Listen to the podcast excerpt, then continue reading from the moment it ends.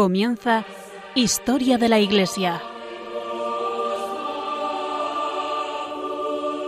Un programa dirigido por Alberto Bárcena.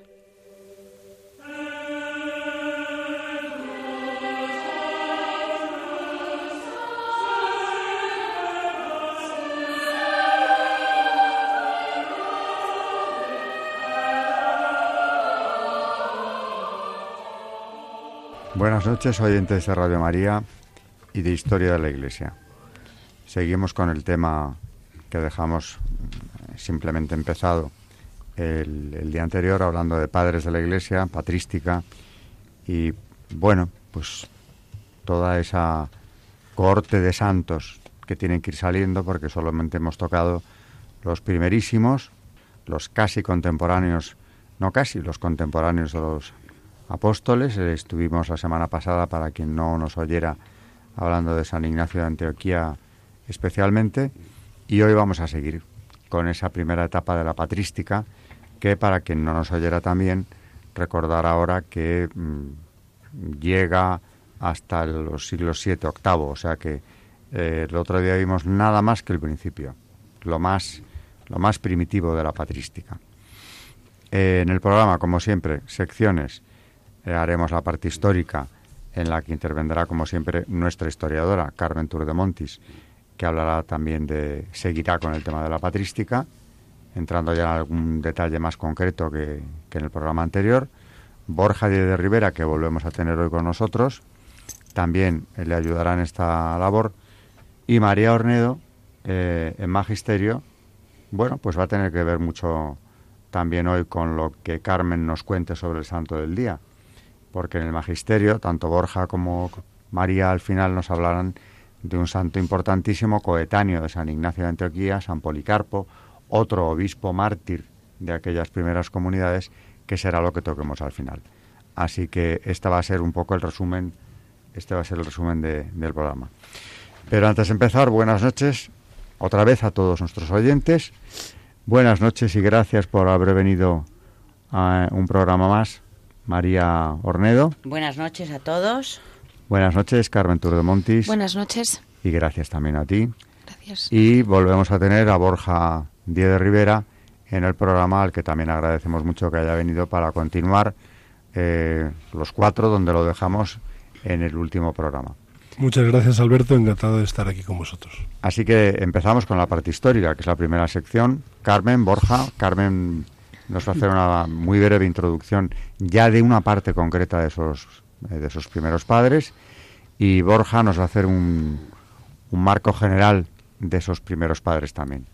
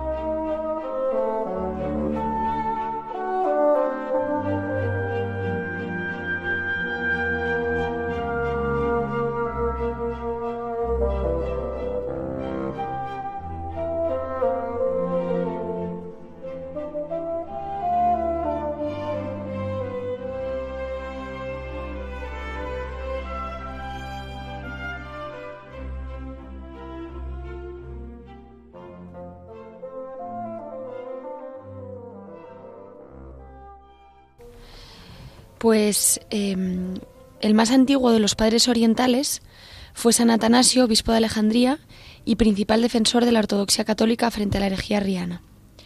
Atanasio, siendo aún diácono, participó en el concilio de Nicea del año 325, donde desempeñó un papel relevante. Tres años más tarde fue elegido obispo de Alejandría y consagró más tarde su vida a la defensa de la fe ortodoxa definida en Nicea. Su pontificado se prolongó durante 45 años, 17 de los cuales los pasó desterrado en Treveris, en Roma, entre los monjes del desierto egipcio, como consecuencia del extraño signo que tuvo la época del posconcilio niceno, cuando el arrianismo, condenado en Nicea, pareció prevalecer merced al influjo conseguido por el obispo filoarriano Eusebio de Nicomedia sobre los emperadores de la dinastía constantiniana. La mayor parte de los escritos de Atanasio estuvieron consagrados a la defensa de la ortodoxia y a la exposición científica del dogma trinitario y la doctrina del logos. En, esa, en esta línea destacamos sus tres discursos contra los arrianos. Atanasio eh, fue también autor de varios escritos sobre la virginidad y de una obra agiográfica que alcanzó extraordinario éxito, La vida de San Antonio, que contribuyó poderosamente a la difusión de la vida estética en Occidente. Bueno, ya que Carmen lo ha sacado, pues hay que destacar también la enorme importancia que no solamente en la fijación de la doctrina católica, sino también eh, formando parte de lo mismo, en esa lucha contra la herejía de los primeros tiempos, tuvieron nuestros padres de la Iglesia. Se podía haber desviado completamente la doctrina hasta llegar a ser, no digo ya irreconocible, sino incluso anticristiana. O sea que ya irán saliendo esos temas porque ya hablaremos de concilios, herejías, etcétera pero como estamos empezando, Carmen nos ha apuntado hoy uno de los más antiguos de, los padres orientales, pero ya coetáneo de Nicea, coetáneo de la, de la más fuerte herejía de la antigüedad, el arrianismo. Bueno, para mí es peor incluso el gnosticismo, que ya es incluso anterior al arrianismo, pero eh, Borja nos va a hacer, como digo, un panorama general de esos primerísimos tiempos de la patrística. Bueno, lo más importante mm, que podemos subrayar en, continuidad con el primer programa que hicimos de los padres de la Iglesia es esta coherencia, esta unidad sin fisuras entre su pensamiento y su vida, su vida santa, este martirio de la coherencia que podríamos llamar hoy en palabras de San Juan Pablo II. Esta tradición apostólica que la habíamos puesto en conexión con las otras dos fuentes de la revelación completa en Jesucristo, que son la Sagrada Escritura y el Magisterio de la Iglesia, como intérprete, el Papa en comunión con los obispos del mundo, representa el depósito de la fe de la Iglesia que va desde la fuente original del Evangelio de nuestro Señor Jesucristo, la vida, la pasión, muerte y resurrección del Señor, a sus doce apóstoles, y que estos padres de la Iglesia de los primeros siglos son el espejo donde vemos cómo estos primeros eh, hermanos nuestros en la fe resuelven aquellas circunstancias adversas, muy parecidas, por cierto, a las de hoy, con los medios de la fe que son los que nos habla San Pablo en su carta. El primer medio era el amor a la verdad frente a la mentira, frente a la herejía. La herejía siempre se presenta sutilmente como una media verdad. Por lo tanto, ellos defienden la verdadera doctrina. Eh, es, es la llamada apologética, y exponen con total claridad las verdades de la fe, las verdades del núcleo depositado en el depósito sagrado de la fe y del núcleo del Evangelio de nuestro Señor Jesucristo. Y el segundo medio, que es un medio muy importante y que tenemos que tener en cuenta hoy, en ese equilibrio entre el voluntarismo y el fideísmo, ese equilibrio que debemos tener presente, es la fuerza de voluntad que ellos cultivan y poseen, avanzan decididos superando cualquier obstáculo hasta lograr la meta, sabiendo, como dice San Pablo, que el que persevera hasta el final, ese será el que verdaderamente llegue a la meta. Con la fuerza de Dios, esa coherencia de vida y doctrina, vida y pensamiento, esa unidad entre la oración, los sacramentos, el alimento del alma, la palabra y la vida, pues la podemos ver en todos estos padres. Habíamos comentado en el programa pasado San Juan Crisóstomo y hoy vamos a ver a otro eh, gigante que es eh, San Policarpo de Esmirna. Eh, es curioso cómo son padres en un doble sentido, porque son padres en cuanto a la fe y son padres porque fueron pastores, muchos de ellos obispos y además con mandatos larguísimos durante, durante décadas en sus respectivas ciudades, que si nos fijamos son precisamente ciudades de la mayor importancia para la propagación de la fe cristiana, porque están entre las más importantes del Imperio Romano, en la parte oriental concretamente, pero luego ya enseguida los tenemos en Roma también. Ahora, esa parte oriental del imperio, que es donde nace el cristianismo, por cierto, nos encontramos con que Dios suscita un conjunto de grandes pastores, de grandes obispos, que van a, preservar la pureza de la fe transmitida por los apóstoles, precisamente durante esos años que eran vitales para la transmisión del mensaje evangélico. Hay que señalar eh, que San Ireneo cuenta, mm, cuenta que Policarpo, por eso lo sabemos nosotros, que Policarpo mm, conoció a San Juan. En una carta que le escribe a, a Florino, eh, le dice a Florino, eh, San Ireneo, te vi en casa de Policarpo, de niño, cómo describía sus relaciones con Juan y con los demás que habían visto al Señor. Claro, verdaderamente es que tiene, es de una riqueza impresionante, porque son las personas que más cerca han estado los apóstoles. San Policarpo, mm, bueno, Ireneo fue su maestro y, y habla de él. Convivió con los apóstoles. Muere en el año 150 o 167, no hay una, fecha clara de, de muerte. Es de Esmirna, de esta ciudad de Asia Menor, de Turquía y bueno, aunque luego ya diremos lo que dijo en su martirio, etcétera, etcétera, mm, una de las cosas que dijo a sus 86 años, que es cuando fue martirizado, fue, tengo 86 años, ¿queréis que apostate ahora?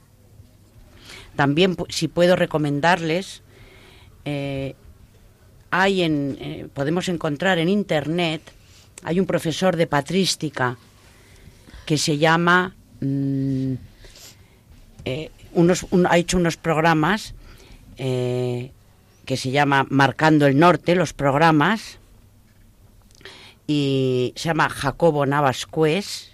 Este profesor de patrística ha hecho cinco, no sé si son cinco o seis programas, mm, se llama Patricio, perdón que me he equivocado el nombre, Patricio Navascués, ha hecho no sé si cinco o seis programas llamados dentro de Marcando el Norte, hablando de los santos padres. Y verdaderamente es, son una mm, gozada, sobre todo para aprender en muy poco tiempo mucho, mucho, mucha cantidad de información sobre los santos padres. Muy buena cita, por cierto, a nuestros oyentes que les interese. ¿Cómo pueden localizar Marcando el Norte los programas de Patricio Navascués? Eh, en Internet tú pones Padre Patricio Navascués, marcando el norte, Santos Padres, y de la misma te aparecen.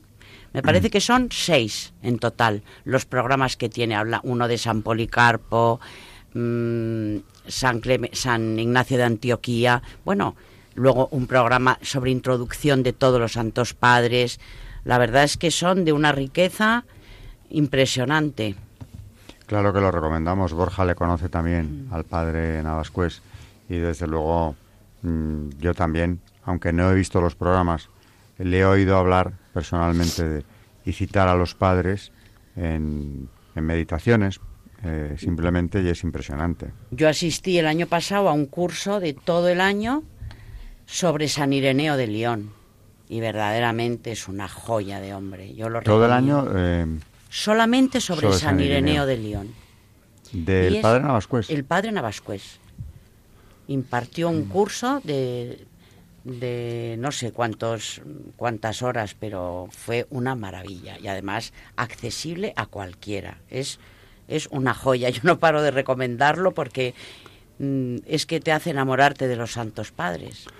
Es su especialidad y además, eh, como él dice, claro, la patrística, los padres de la Iglesia, y además, como él dice, es que realmente en estos primeros siglos la sucesión tiene la sucesión de los apóstoles tiene una riqueza y una unidad intrínseca que prácticamente se resume ahí todas las fuentes de la revelación. Sí, y él dice eh, que cuando preguntó a su profesor de patrística eh, qué, qué, mm, qué, especialidad podía coger dentro de su carrera de teología, eh, que a él lo que verdaderamente le gustaba era la Sagrada Escritura.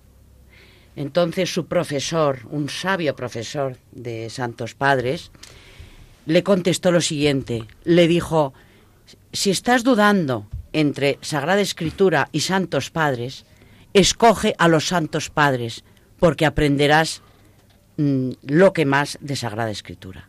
O sea que verdaderamente ellos son los que nos traducen y nos, y nos traen de manera muy, muy accesible a, a, la Sagrada Escritura, porque ellos son los que, bueno, los que verdaderamente la desmenuzan y nos la hacen fácil.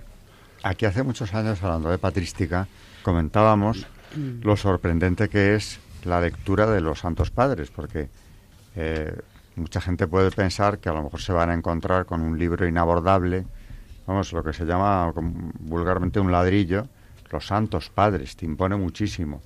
Y resulta que lo abres y te encuentras con una claridad de exposición, con una sencillez, eh, con una naturalidad incluso para contar sus experiencias y, saber deslindar lo que de verdad es de Dios de lo que no es. Y dices, bueno, es que esto es un libro que incluso, no solamente para formarte, que es lo principal, ¿no? Eh, cristianamente hablando, sino que es un libro de una facilidad de lectura, la mayor parte de ellos, mm. que yo creo que ya en sí es otro milagro. Y además, Alberto, es que estamos hablando mmm, desde el punto de vista cultural y literario. Hay es un periodo excepcional de la historia de la cultura occidental porque se absorbe todo el milenio clásico, el mundo greco-romano, Grecia y Roma, con esta nueva literatura de los padres, que es una literatura nueva, una literatura profunda, variada, en diversas lenguas, las lenguas semíticas, con una riqueza tremenda, el griego, el latín, y en unas formas literarias de una belleza, es una contemplación verdaderamente de la belleza. Y luego, desde el punto de vista también vital, como uno de los padres decía, un lema que decía, os alimento de lo que yo mismo vivo. De manera que ellos, eh, como sabemos, no hay dos tipos de teólogos, el teólogo que estudia, el teólogo de estudio, y el teólogo que lo medita, lo hace vida, lo tritura, lo pasa por su corazón, le da vueltas, y ese es el teólogo vital. Por eso hemos hablado antes de esa coherencia entre pensamiento y vida, palabra y vida santa, ¿no? Eh, ese alimento que ellos nos dan y que ellos nos escriben, esa transmisión oral y escrita, verdaderamente es el alimento del Evangelio, de la Sagrada Escritura, eh, triturado y desmenuzado, que sirve perfectamente, como decían los, los papas San Juan Pablo II y Benedicto XVI, para transformar la vida social, familiar, cultural, económica y política del siglo XXI que estamos viviendo. Es muy interesante eso el consejo que le dio su maestro al padre Navascués. Sí, sí. Si quieres escritura, empieza con los padres, ¿no? O sea, la vas a entender mucho mejor, te va a Si quieres saber de Sagrada Escritura, entonces escoge la especialidad de Santos Padres, que son los que verdaderamente te lo van a enseñar bien. Dice este mm, este profesor José Antonio Loarte, que ha escrito este libro, El Tesoro de los Padres, mm, que cree que para este tercer milenio es imprescindible los textos de los santos padres para poder llevar mm, a cabo la nueva evangelización. Y no tiene ninguna duda en afirmarlo, y es un hombre bastante sabio, ¿no? Yo creo que, la nueva evangelización es evangelización. Y para evangelizar eh, no vamos a encontrar, desde luego, mejores instrumentos. Fíjate, habéis comentado ahora nada menos que aparte ya de la iluminación del Espíritu Santo que tienen, esa convivencia con los apóstoles de Cristo. Exactamente, es que, es que les da una, una, posición, no digo ya privilegiada, sino única eh, en relación con la interpretación del Evangelio. Porque claro, igual que estuvieron, eh, esa, esa cita que has traído de San Irineo diciendo en casa de Juan, hablando de que estaba Policarpo, le recordaba de casa de Juan, Sí, sí, que le había visto de pequeño. Dice, te vi en casa de Policarpo de niño. Cómo describía sus relaciones con Juan y con los demás que habían visto al Señor. Y dice también eh, San Ireneo, dice de Policarpo, primero, escuchaba acerca del Señor. Segundo, aferraba y acogía y hacía suyo esas palabras. Tercero, lo recordaba. Y cuarto, lo proclamaba en armonía con las escrituras. Tiene un verbo que usa mucho San Ireneo, nos contaba el padre Navascués, que es el verbo rumiar.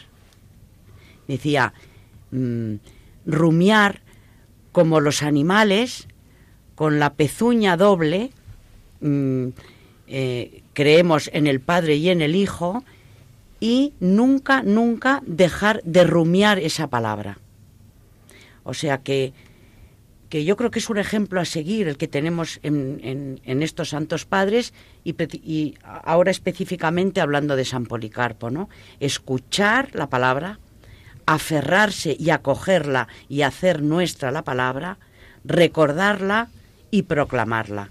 Es decir, rumiar, rumiar la palabra de Dios para poder llevarla a los demás.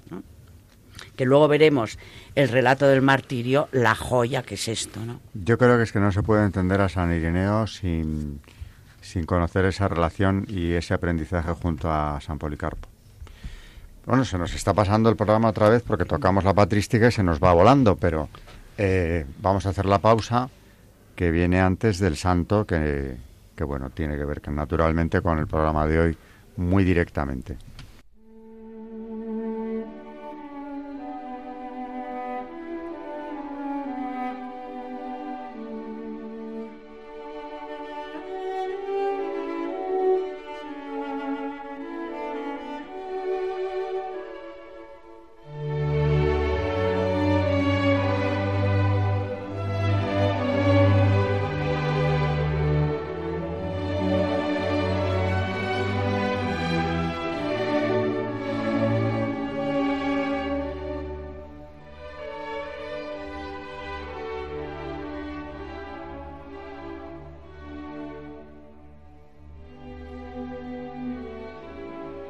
Están escuchando en Radio María Historia de la Iglesia, dirigido por Alberto Bárcena.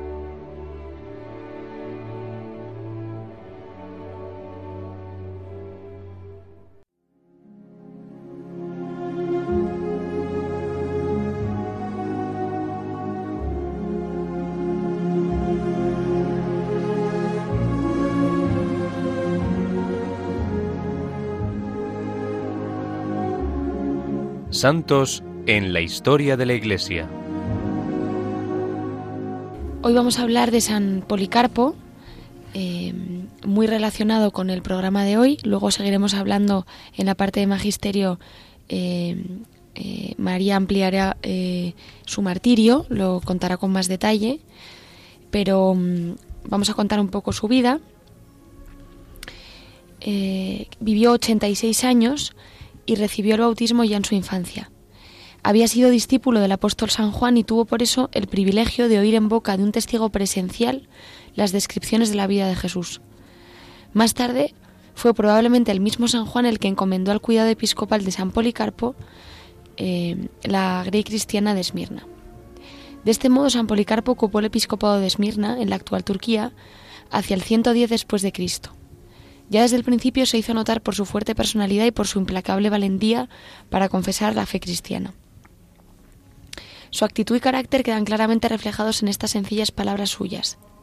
Seamos, pues, imitadores de la pasión de Cristo, y si por causa de su nombre tenemos que sufrir, glorifiquémosle, porque ese fue el ejemplo que Él nos dejó en su propia persona, y eso es lo que nosotros hemos creído. Según podemos saber, gracias a una carta que escribieron los cristianos de Esmirna con razón de su martirio, San Policarpo no se entregó voluntariamente al martirio, pues no se sentía con fuerzas eh, suficientes como para afrontarlo. Pero finalmente fue delatado por uno de los esclavos y cuando llegaron los soldados para llevárselo, no puso ningún tipo de resistencia, sino que aceptó la voluntad de Dios. Mandó que les dieran de cenar a aquellos que le habían apresado y pidió que le dejaran rezar un rato. Los soldados, viendo su fe y su piedad, se arrepintieron de lo que habían hecho, si bien ya era demasiado tarde. San Policarpo fue llevado al fin ante el procónsul Decio Cuadrato, que aún le dio la oportunidad de arrepentirse de su fe. El diálogo que mantuvieron fue este. Declara que el César es el Señor. Policarpo respondió, Yo se lo reconozco como a mi Señor a Jesucristo el Hijo de Dios. Añadió el gobernador, ¿y qué pierde con echar un poco de incienso ante el altar del César? renuncia a Cristo y salvarás tu vida. A lo cual San Policarpo dio una respuesta admirable. Dijo, 86 años llevo sirviendo a Jesucristo y Él nunca me ha fallado en nada. ¿Cómo le voy yo a fallar a Él ahora? Yo seré siempre amigo de Cristo. El procónsul le gritó, si no adoras al César y sigues adorando a Cristo, te condenaré a las llamas. Y el santo responde, me amenazas con fuego que dura unos momentos y después se apaga. Yo lo que quiero es no tener que ir nunca al fuego eterno que nunca se apaga. En ese momento el pueblo, lleno de ira, pidió al procónsul que fuera condenado a morir entre las llamas. Así lo ordenó el procónsul. Lo único que pidió Policarpo es que lo dejaran libre entre las llamas, que no se iba a escapar. Los soldados tan solo le ataron las manos y lo dejaron allí pasto de las llamas. Los verdugos recibieron la orden de atravesar con una lanza el corazón de San Policarpo. Más tarde los cristianos pudieron recoger sus huesos. No hay que olvidar el significado etimológico del nombre Policarpo, el que produce muchos frutos de buenas obras. Poli mucho, carpo fruto. Disponemos el Martirium Policarpi, carta dirigida por la iglesia de Esmirna a la de Filomenum, villa de Frigia, y escrita por testigos oculares del martirio de San Policarpo. Eh, su festividad es el 23 de febrero. Y repetimos eh, algo que ya nos ha dicho María anteriormente, eh, que le dice, eh, que dice San, Ireneo de él. Yo puedo mostrar el sitio en el que el bienaventurado Policarpo acostumbraba sentarse a predicar. Todavía recuerdo la, gravedad de su porte, la santidad de su persona, la majestad de su rostro y de sus movimientos, así como sus santas exhortaciones al pueblo. Todavía me parece oírle contar cómo había conversado con Juan y con muchos otros que vieron a Jesucristo y repetir las palabras que había oído de ellos. Son palabras, como decimos, de San Ireneo, que fue un importante e ilustre discípulo de San Policarpo y que luego además era obispo de Lyon.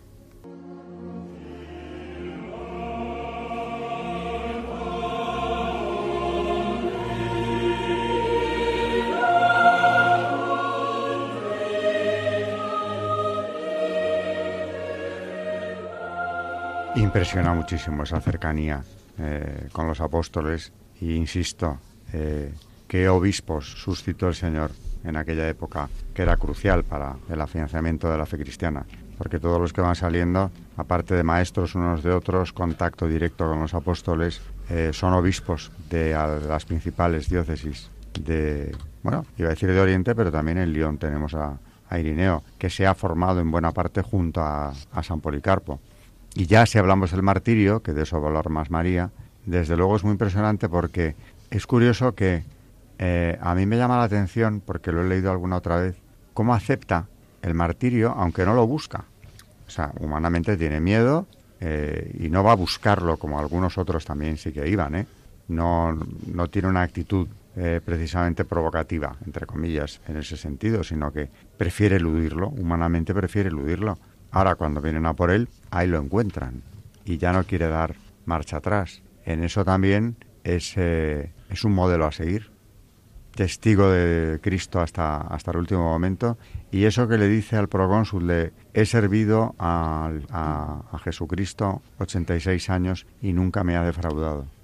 No voy a apostatar ahora. Claro. Y pensar que tenía 86 años cuando... Y que tenía 86 años y qué firmeza en todos los sentidos, ¿no?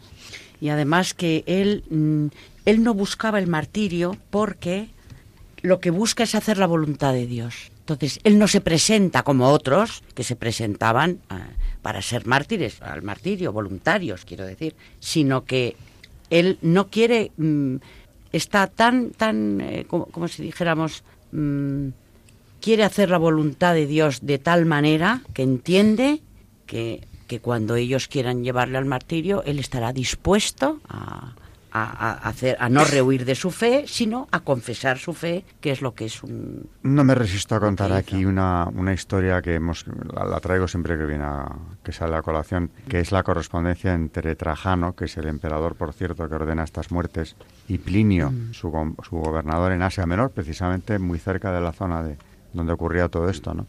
cuando Plinio, el gobernador, le pregunta a Trajano si debe matar a los cristianos por el nombre o por sus maldades, por sus malas obras. Y le contesta Trajano, por el nombre, sabiendo perfectamente, como lo sabía Plinio mejor aún, que no había esas malas obras, esas sevicias, esas maldades de las que eran acusados, ¿no? Por el nombre, el nombre de cristiano, que es confesarse cristiano. Y que siendo apercibidos de que les esperaba la muerte, porque en eso, claro, los romanos que, vamos a contar del derecho romano, ¿no? Es, está perfectamente regulado el procedimiento. Y es como cuando a Cristo le pregunta a mm. Pilatos, ¿eres el rey de los romanos? O sea, de los eh, judíos. ¿Te confiesas? ¿Confiesas tu delito? Bueno, pues a los cristianos lo mismo. Les hacen confesar el delito, eh, el nombre de cristiano, que ya era naturalmente causa de muerte. Y con qué firmeza, delante de Plinio, que, que lo cuenta luego a Trajano, mm. cristianos de todas las edades, incluyendo a niños, se dejan matar por el nombre de cristianos. Y además algo que has contado también de Policarpo, cuando dice, pero ¿qué más te da, no? Le dice el procónsul, total, quemar un poco de incienso en el altar de los dioses. Sí, eh, porque además nos dijo el padre Navascués en uno de estos programas hablando de mártires, nos decía que el emperador no buscaba mártires, buscaba apóstatas. Claro. O sea, él no quería, y la prueba es que cuántas veces dicen, pero ser razonables, no seáis locos y dementes, de, eh, dar culto al emperador, quemar incienso al y con eso os vais a librar de todo. O sea, ellos no querían que fuera eh, que fueran mártires mm, por Cristo. Ellos solamente querían que renegasen de Cristo y le adorasen a Él que fueran apóstatas. La apostasía que se ha buscado en todas las persecuciones contra el cristianismo, incluso en el siglo XX, se sabe, lo saben ellos muy bien, que es lo que más puede debilitar a la comunidad cristiana. Mientras los mártires la edifican, los apóstatas la debilitan. Por eso, eh, en el siglo XX, por ejemplo, recuerdo en la Guerra de los Cristeros, las torturas, el niño cristero, eh, José Luis Sánchez del Río, que le hacen verdaderas barbaridades para que apostate a lo que responde siempre viva mm. Cristo Rey, ¿no? Aquí en la guerra civil, mártires torturados de formas inconcebibles, a los que les prometen el perdón inmediato si apostatan. Y siguen recibiendo tormentos inexplicables por no hacerlo. Claro que sí. Lo que se ha buscado siempre con los mártires, porque detrás está el demonio, naturalmente, es que apostaten. No solo por lo que tiene de rechazo o de humillación si se le pudiera humillar a Cristo, sino por lo que tiene de eh, debilitamiento de la comunidad que le sigue. Bueno, yo quería añadir sobre este gran padre de la Iglesia, San Policarpo, un poco el, contenido de esta carta tan importante y tan rica de Policarpo a los filipenses. La carta se abre con un saludo inicial, en la que hace constar el remitente al destinatario, y a este saludo inicial sigue una especie de captatio benevolencia en la que el obispo de Esmirna manifiesta su alegría por la manera en que los cristianos de Filipos han acogido a los que pasaron por allí camino del martirio, y también por la fe que acogida ya desde el principio sigue fructificando para nuestro Señor Jesucristo. Después, eh, San Policarpo hace una exhortación con el fin de que los filipenses permanezcan en el servicio de Dios y de la fe, diciendo así, aquel que resucitó a nuestro Señor Jesucristo de entre los muertos y le dio gloria y un trono a su derecha, destino al que estamos llamados todos, si hacemos su voluntad, caminamos en sus mandamientos y amamos lo que él amó. En tercer lugar, y tomando ese lema tan, eh, de tanta fuerza de San Juan Pablo II, que decía no hay paz sin justicia ni justicia sin perdón, es decir, que todo pasa por esa característica del amor de pedir perdón, como en el Padre Nuestro, perdónanos como nosotros también perdonamos a nuestros deudores, pedir perdón y perdonar de corazón, eh, Policarpo se le, se le ha pedido una instrucción sobre la justicia. Y tras las huellas de San Pablo, el obispo de Esmirna les exhorta a la comunidad a vivir en la fe, que es la madre de todos nosotros, seguida de la esperanza y precedida por el amor a Dios, a Cristo y al prójimo. Pues si uno vive en ellas, ha cumplido el mandamiento de la justicia, pues el que tiene amor está lejos de todo pecado. Si la fe, esperanza y amor están en el corazón de la vida cristiana, nunca será suficiente lo que creamos, lo que confiemos, lo que esperemos y lo que amemos. Dice San Policarpo que el principio de todos los males está en la avaricia. Y aquí pasa en el capítulo 11 se refiere explícitamente al suceso que ha motivado la carta, que es la defección del presbítero Valente por motivos relacionados con la avaricia. Eh, Policarpo espera su arrepentimiento y pide a los miembros de la Iglesia de Filipos, sed también equilibrados en este asunto y no os consideréis como enemigos, sino llamadlos de nuevo como miembros enfermos y extraviados, para que salvéis todo vuestro cuerpo, pues haciendo eso os edificáis a vosotros mismos. Él es muy consciente de que esta actitud que está pidiendo a los filipenses puede ser mal acogida y por eso eh, recalca la importancia clave que podríamos decir en nuestros días de tener una formación cada día más sólida, orgánica, integral.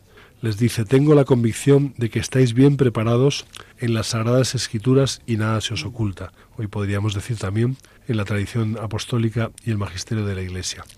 Eh, la cruz de Jesucristo, dice, sobre la cruz levantó nuestros pecados en su propio cuerpo. Todo lo soportó por nosotros para que viviéramos en él.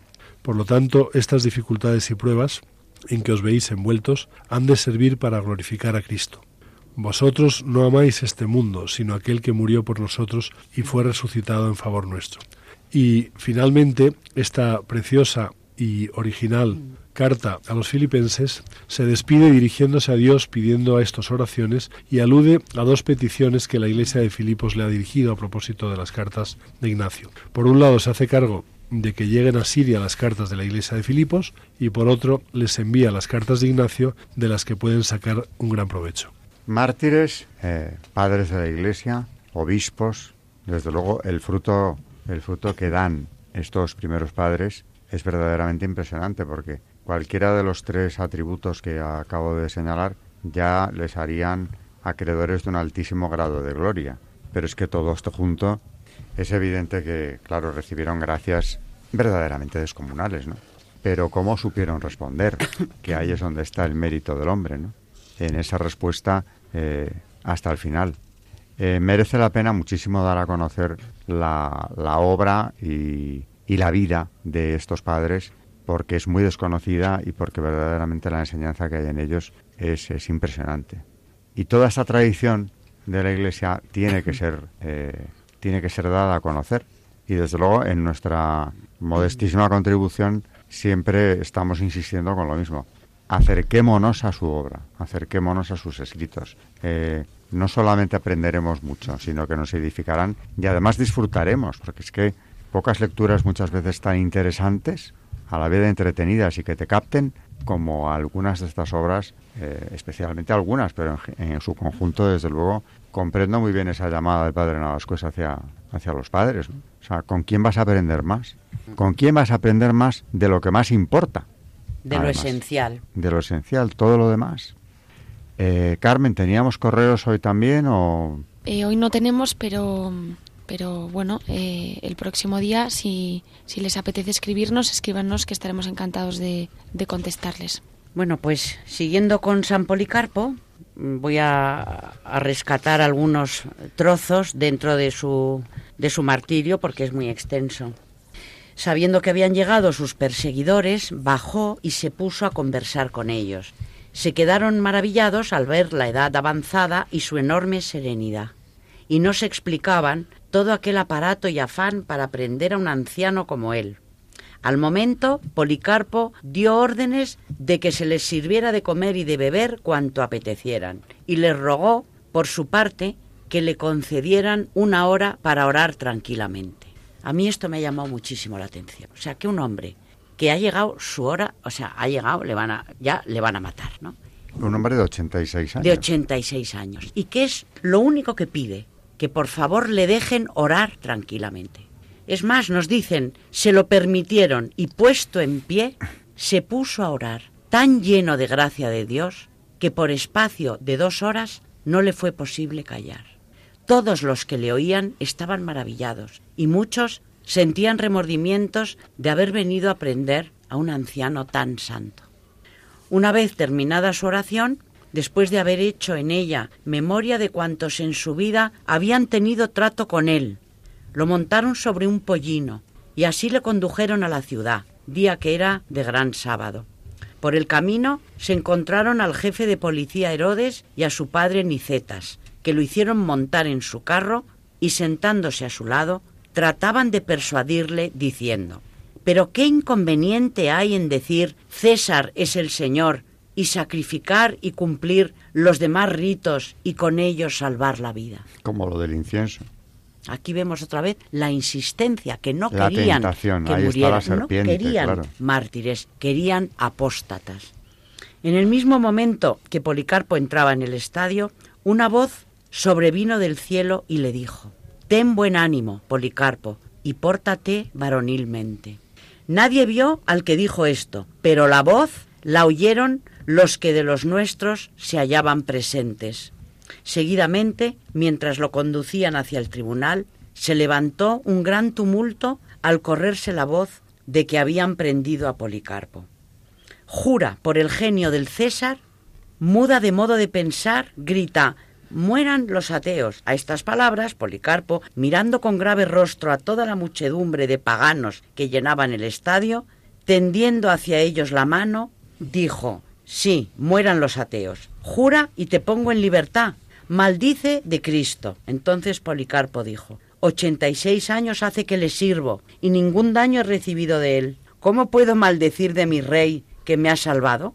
El procónsul insistió diciendo, Jura por el genio del César. Respondió Policarpo, Si tienes por punto de honor hacerme jurar por el genio, como tú dices, del César, y finges ignorar quién soy yo, óyelo con toda claridad. Yo soy cristiano.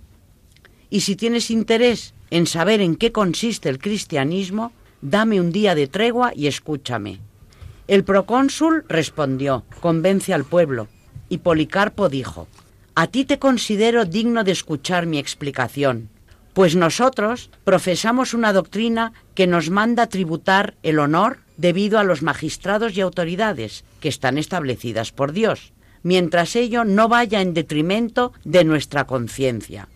Mas a ese populacho no le considero digno de oír mi defensa. Dijo el procónsul, tengo fieras a las que te voy a arrojar si no cambias de parecer. Policarpo respondió, puedes traerlas, pues un cambio de sentir de lo bueno a lo malo nosotros no podemos admitirlo. Volvió a insistirle, te haré consumir por el fuego, ya que menosprecias las fieras, como no mudas de opinión. Policarpo dijo, me amenazas con un fuego que arde por un momento y al poco rato se apaga. Bien se ve que desconoces el fuego del juicio venidero y del eterno suplicio que está reservado a los impíos. Trae lo que quieras. Enseguida fueron colocados todos los instrumentos preparados para la pira y como se acercaban también con la intención de clavarle un poste, dijo, Dejadme tal como estoy, pues el que me da la fuerza para soportar el fuego me la dará también sin necesidad de asegurarme con vuestros clavos para permanecer inmóvil en la hoguera. Así, no le clavaron, sino que se contentaron con atarle. Él, levantando sus ojos al cielo, dijo, Señor Dios omnipotente, Padre de tu amado y bendecido siervo Jesucristo, por quien hemos recibido el conocimiento de ti, Dios de los ángeles, de las potestades, de toda la creación y de toda la casta de los justos que viven en presencia tuya. Yo te bendigo, porque me tuviste por digno de esta hora, a fin de tomar parte, contado entre tus mártires, en el cáliz de Cristo, para resurrección de eterna vida, en alma y cuerpo, en la incorrupción del Espíritu Santo. Sea yo con ellos recibido hoy en tu presencia, en sacrificio pingüe y aceptable, conforme de antemano me lo preparaste y me lo revelaste y ahora lo has cumplido, tú, el infalible y verdadero Dios. Por lo tanto, yo te alabo por todas las cosas, te bendigo y te glorifico, por mediación del eterno y celeste sumo sacerdote Jesucristo, tu siervo amado, por el cual sea gloria a ti con el Espíritu Santo, ahora y en los siglos por venir. Amén. Apenas concluida esta súplica, prendieron fuego a la leña. Nos contaba el padre Navascués, hablando de, este martirio, que el primer testimonio de uso de las reliquias de un santo fue con San Policarpo. Algunos huesos, ¿no? Que Sí, eh, cogieron sus huesos, mm, que como decían los cristianos que habían presenciado esto, eran eh, nobles y más probados que el oro. Y decían, los que vieron esto, dicen que su cuerpo parecía un pan como el de Cristo, porque ha llegado a la perfección y ha llegado a la Eucaristía. Decían que parecía un pan en el horno. Y que, y bueno, y decían también, como dicen mm, los mártires, que era el día de, de su nacimiento tenemos, me parece que parecida, vamos, eh, que se sabe más o menos la fecha, me parece que fue en julio, porque fue antes de unos días antes de que comenzara el mes de agosto. O sea que tenemos hasta la fecha de su martirio.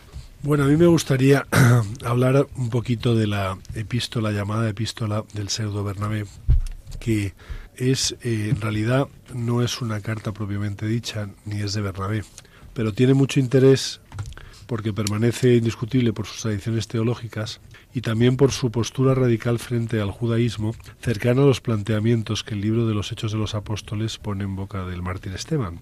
¿Y cuál es el contenido de esta carta, de esta epístola del pseudo Bernabé?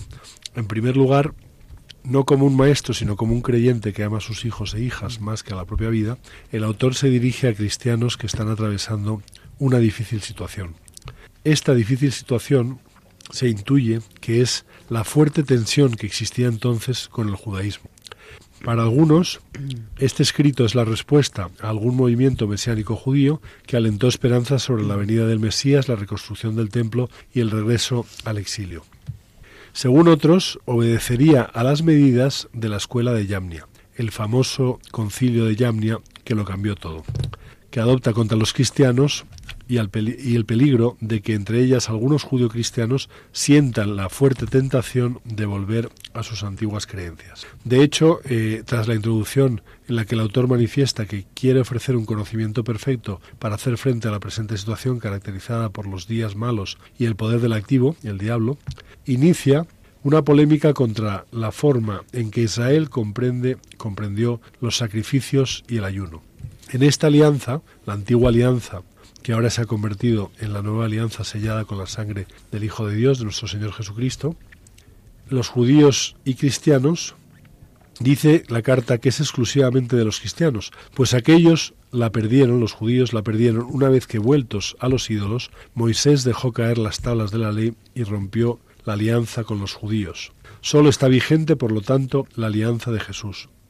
Estamos atentos, dice él, para que no seamos encontrados muchos llamados, pero pocos elegidos. A los cristianos se nos da ese mensaje. Podemos caer en la tentación de la adoración a los viejos ídolos, abandonando al Dios de la alianza.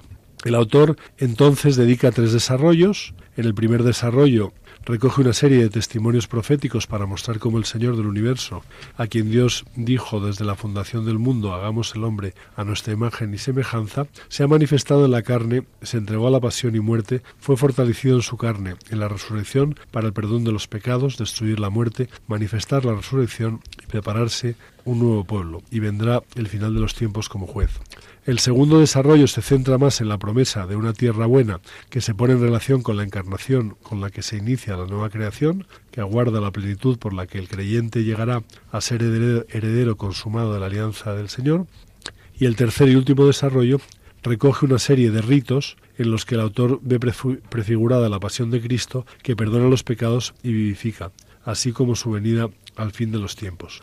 Y finalmente, los capítulos finales eh, en los capítulos 13 y 14 plantea nuevamente la cuestión del pueblo con el que Dios ha establecido una alianza y se pregunta, ¿con los judíos o con los cristianos? Ciertamente fue prometida a los patriarcas, pero la promesa no se cumplió con Moisés.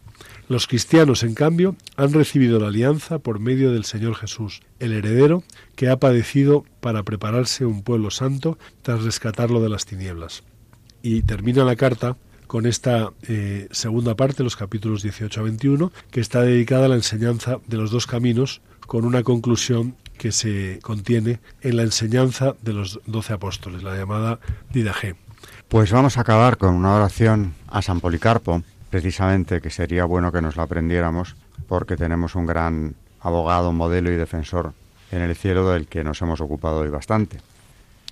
Pues la oración de San Policarpo dice, Señor Dios Todopoderoso, Padre de nuestro amado y bendito Jesucristo, Hijo tuyo por quien te hemos conocido, Dios de los ángeles, de los arcángeles, de toda criatura y de todos los justos que viven en tu presencia, te bendigo porque en este día y en esta hora me has concedido ser contado entre el número de tus mártires, participar del cáliz de Cristo y por el Espíritu Santo ser destinado a la resurrección de la vida eterna en la incorruptibilidad del alma y del cuerpo Ojalá que sea yo también contado entre el número de tus santos como un sacrificio enjundioso y agradable, tal como lo dispusiste de antemano, me lo, dice, me lo diste a conocer y ahora lo cumples.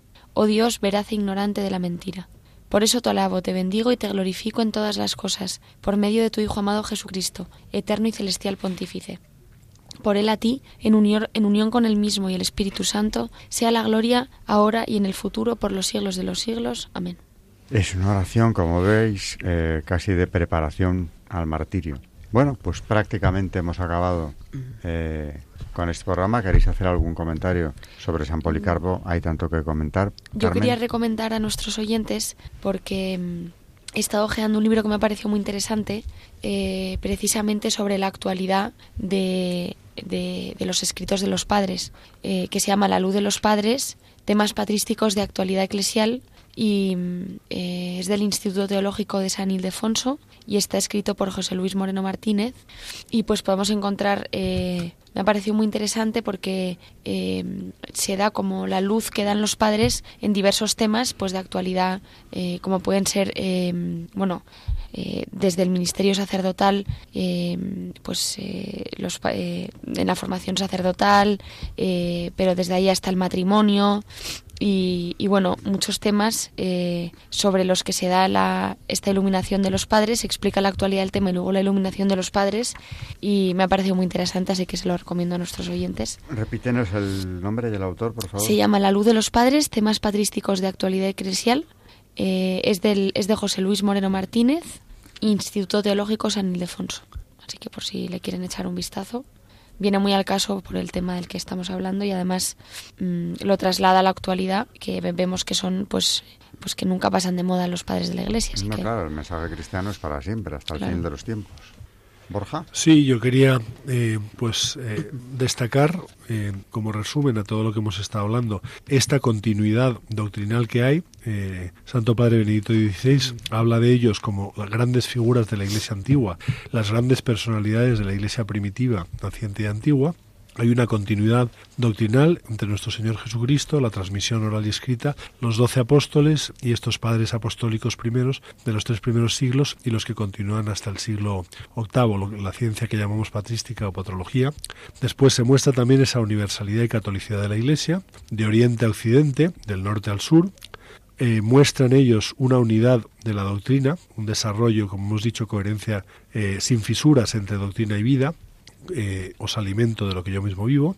Es un periodo excepcional desde el punto de vista cultural en la historia de la cultura occidental que ha civilizado al mundo, el milenio clásico Grecia y Roma y esta nueva eh, e- época de ocho siglos de patrística y luego que muestran la antigüedad y la continuidad de la fe cristiana y son unas enseñanzas preciosas que muestran todo el esplendor de la belleza de la fe en estos escritores cristianos eh, más ilustres. Muchas gracias a los tres. Ah, Carmen. A mí me gustaría terminar con una frase de, de San Ireneo de León, que ya que le hemos traído al programa hoy, que dice, para ver claro hoy hay que interrogar a la tradición que viene de los apóstoles. Es, pues, refiriéndose a ellos. Para ver, claro, hoy. Para ver claro hoy. Lo dice en el siglo II, pero desde luego para ver claro hoy también. En, ¿Cómo este acaba la frase? Para ver, claro, hoy. Para ver claro hoy hay que interrogar a la tradición que viene de los apóstoles. Pues más claro agua. Efectivamente viene a confirmar todo lo que estábamos diciendo. Buenas noches a todos nuestros oyentes de Radio María en Historia de la Iglesia. Buenas noches y muchas gracias María Ornedo. Buenas noches y gracias a todos. Gracias Carmen Turo de Montis y Gra- buenas noches. Gracias y buenas noches. Y gracias Borja Díez de Rivera. Buenas noches también. Buenas noches y muchas gracias Alberto, María y Carmen y hasta el próximo programa.